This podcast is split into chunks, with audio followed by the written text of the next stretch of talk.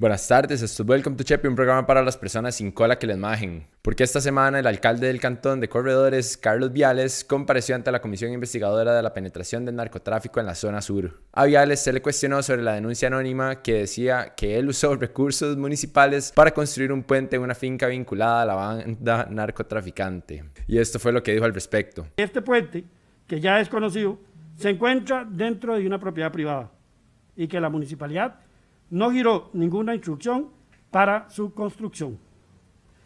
Voy a aportar para el estudio de esta comisión una serie de documentos relacionados con este punto. Además, presentó una serie de certificaciones que en apariencia comprueban que la municipalidad no giró recursos públicos para la construcción del puente. Lo que sí admitió Viales fue que la municipalidad intervino en el camino que lleva a la finca porque es una ruta pública cantonal. Quiero indicar bajo juramento que esta ruta cantonal ha sido intervenida desde mucho antes de que este servidor asumiera en el 2016 la alcaldía municipal.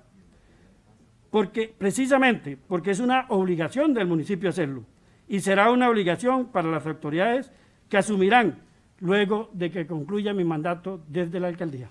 También se le cuestionó sobre el financiamiento de sus campañas políticas para convertirse en alcalde en el 2016 y su reelección en el 2020, ya que supuestamente la banda narcotraficante la había financiado. Todos los gastos de mis campañas se financiaron con la deuda política y todo fue pagado por el Partido Liberación Nacional. Ningún colaborador de mi campaña utilizó dinero en efectivo. Quiero dejar absolutamente claro que nadie, absolutamente nadie, aportó dinero en efectivo ni en especie a estos procesos electorales, a excepción de lo aportado por mi hijo eh, Gustavo.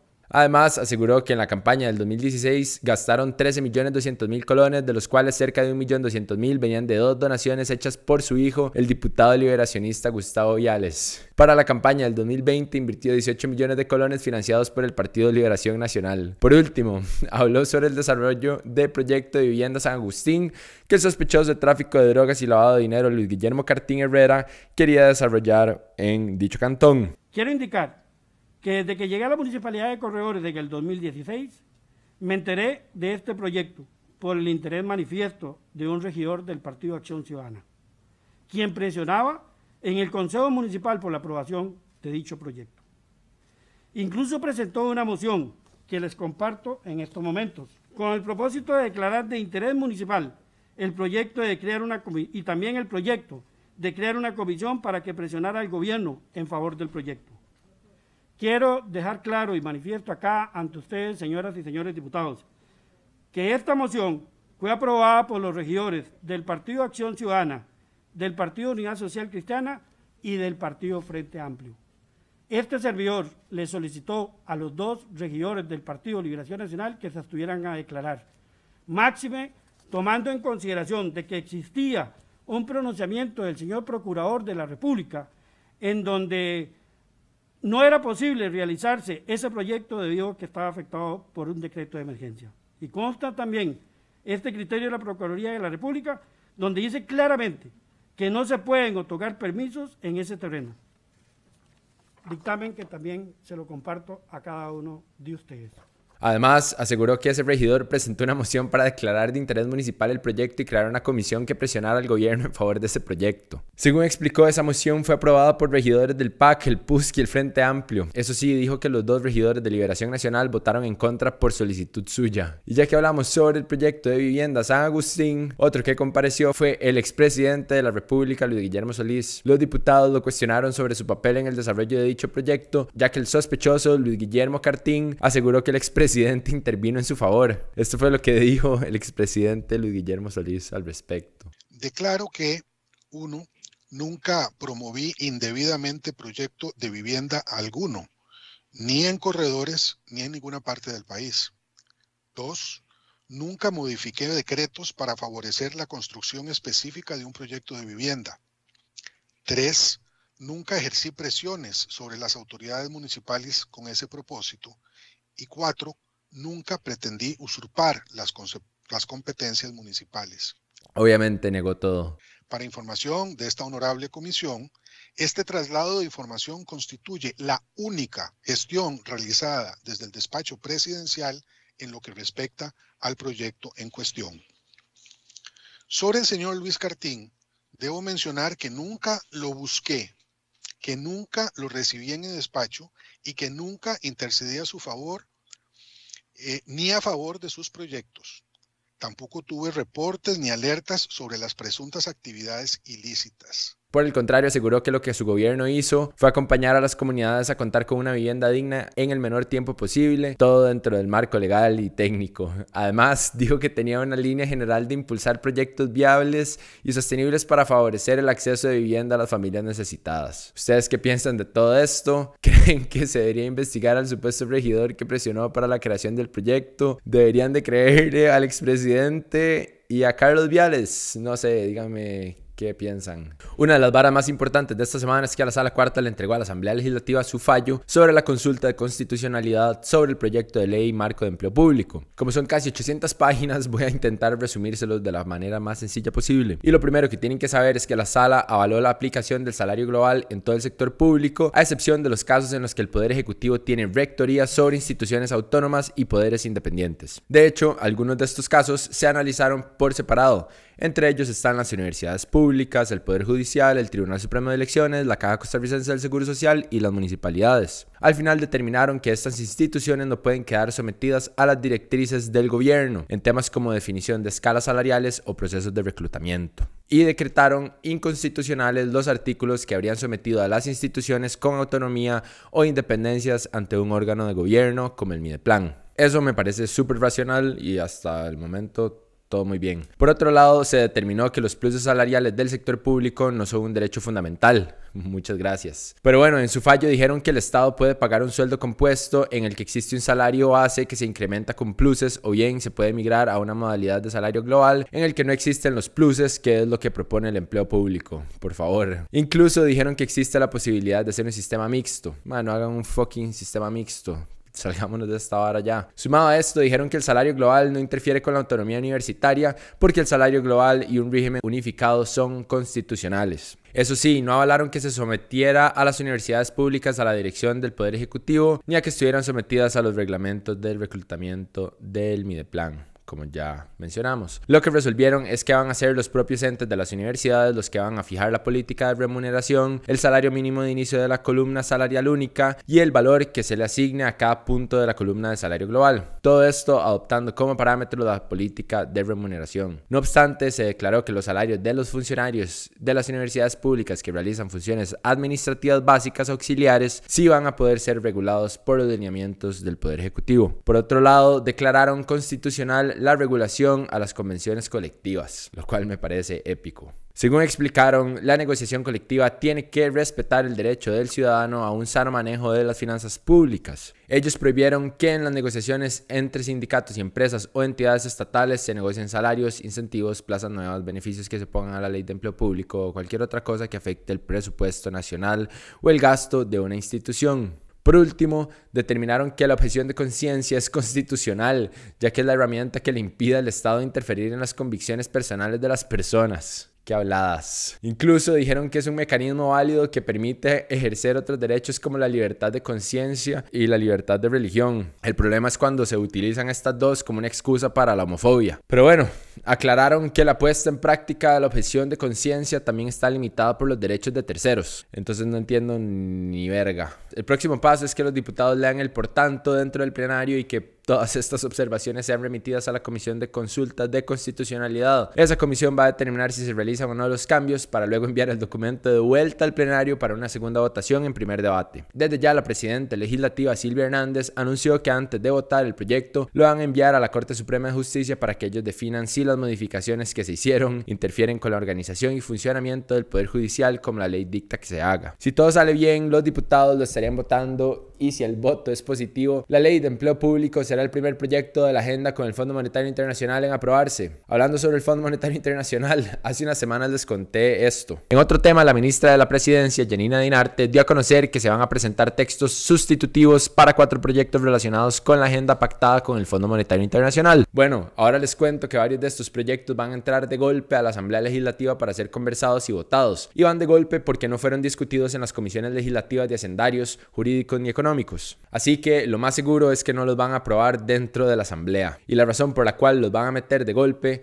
es que ya empezaron a expirar los plazos de 120 días para discutir y arreglar los proyectos. De hecho, el plazo de los proyectos de reducción de exoneraciones fiscales y la eliminación de plazas vacantes y congelamiento de pensiones del gobierno durante la crisis fiscal ya vencieron. Otros cinco proyectos vencen entre esta semana que acaba de pasar y mediados de octubre. De hecho, para el día en que grabamos esto, el proyecto de impuesto a los premios de lotería ya venció. Los otros que están próximos a vencer son los del aporte de empresas estatales al pago de la deuda pública, impuesto a casas de lujo, renta global y reforma a la ley de aduanas. Es importante que sepan que todos estos proyectos entraron al Congreso en febrero de este año, un mes después de que el gobierno firmó el acuerdo con el FMI. Entonces, ¿qué pasa cuando los plazos vencen? Muy sencillo, los diputados van a tener que votarlos sin importar que los hayan discutido o no, y en caso de que hayan mociones de cambio sin discutir, pasa lo mismo, se votan sin haberlas leído o discutido. Para peores, estos proyectos van a llegar sin los cambios planteados por el gobierno y a solicitud del Partido de Liberación Nacional con los que se iban a reducir los aumentos en impuestos. Desde ya les puedo contar qué va a suceder. Se van a plantear cientos de mociones de fondo y cada una de las comisiones respectivas va a tener que sesionar por horas para tramitar las mociones. Luego van a devolver el proyecto a la Asamblea donde los diputados van a plantear otro montón de reiteraciones que van a necesitar de más horas para ser solucionadas. Así que felicidades, gracias por ni verga, así es como avanza Costa Rica, talento que parece que retrocede, justo como el documental que salió hace poco.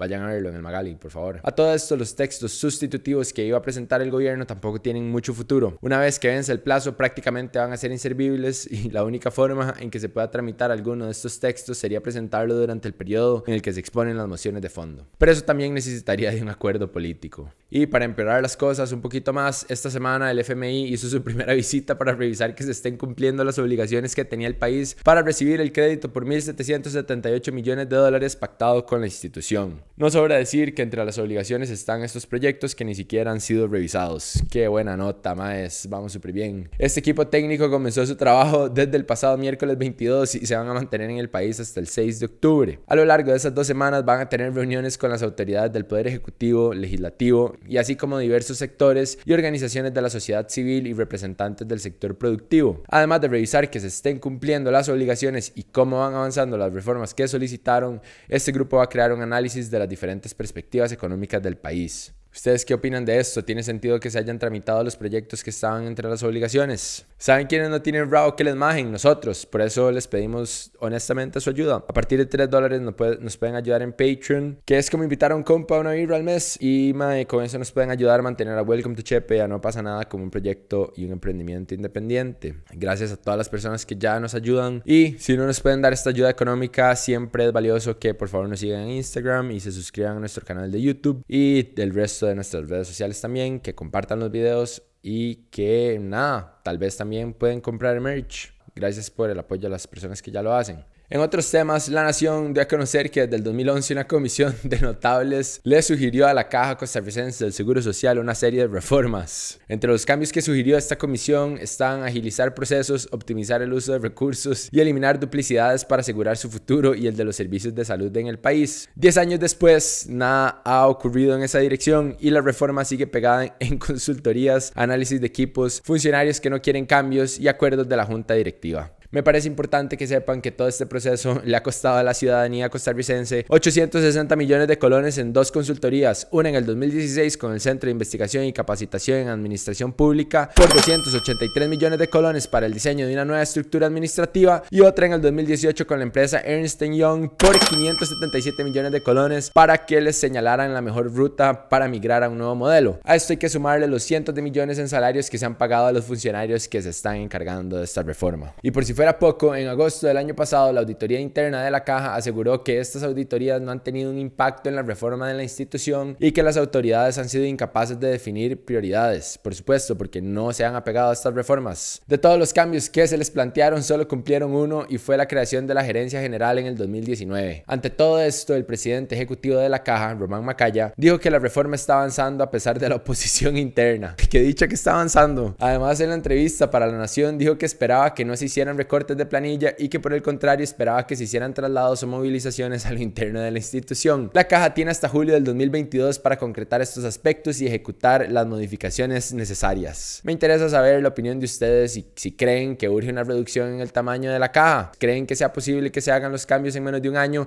si no lo han logrado en 10 años? Y ya que estamos hablando de cosas absurdas, la defensa legal de Melia Solís, dueña de H. Solís y sospechosa de sobornar a empresarios del MOB y del CONAVI en el caso Cochinilla, salió alegando Solís sufre deterioro de salud por dos meses en prisión. ¿Será deterioro de salud o será que entre Lindora y la cárcel Vilma Curling hay algunas diferencias. Por esta razón, se le podría dar libertad condicional, misma historia para el dueño de Meco, Carlos Cerdas. En el caso de Solís, nuestra jueza favorita, Carolina Lizano, quien aceptó inicialmente que los empresarios pagaran 3 y 5 millones de dólares para no ir a prisión, decidió someterla a un análisis de un médico forense del OIJ para que determine si es cierto su supuesto deterioro de salud, pero esto todavía no ha ocurrido. Así que una vez más, no se sorprendan de que todos en esta finca en la que vivimos sean amigos, que la cárcel es para los pobres y que el delito no está en robar, sino en cuánto. Entonces ya saben, si van a robar, roben bastante para que puedan comprar de vuelta su libertad. En relación a este mismo tema, el gobierno disminuyó en casi 26 mil millones de colones el presupuesto extra para el MOPT, el CONAVI y el Consejo Nacional de Concesiones. La solicitud de presupuesto quedó en 19 mil 600 millones de colones, que es mucho menos que los 47 mil millones que pidieron hace tres meses. Según el gobierno, esta es la cifra que necesitan estas instituciones para cubrir las obligaciones contractuales que tienen por el resto del año. Me parece importante que sepan que del presupuesto extraordinario 17 1.300 millones van a ser financiados con superávits de órganos desconcentrados y el resto con endeudamiento. Y ya que hablamos del MOP y del CONAVI, en los últimos 10 años 27 funcionarios de esas instituciones han sido sancionados. Entre ellos están, qué lindas las listas, hagamos listas de personas sancionadas. Carlos Egnini Villalobos, exministro del MOP. Gisela Alfaro Bogantes, ex viceministra del MOP. Y Mauricio Salome Echeverría, ex director ejecutivo del CONAVI. Todos sancionados por el fallo rotundo en la construcción del ingreso a la terminal de contenedores de Moín, donde se tuvo que pagar 5 5.6 millones de dólares extra para corregir el error. A ellos se les sancionó con prohibirles tener un cargo en la hacienda pública por dos años. A uno de los acusados se le puso por un plazo de cuatro años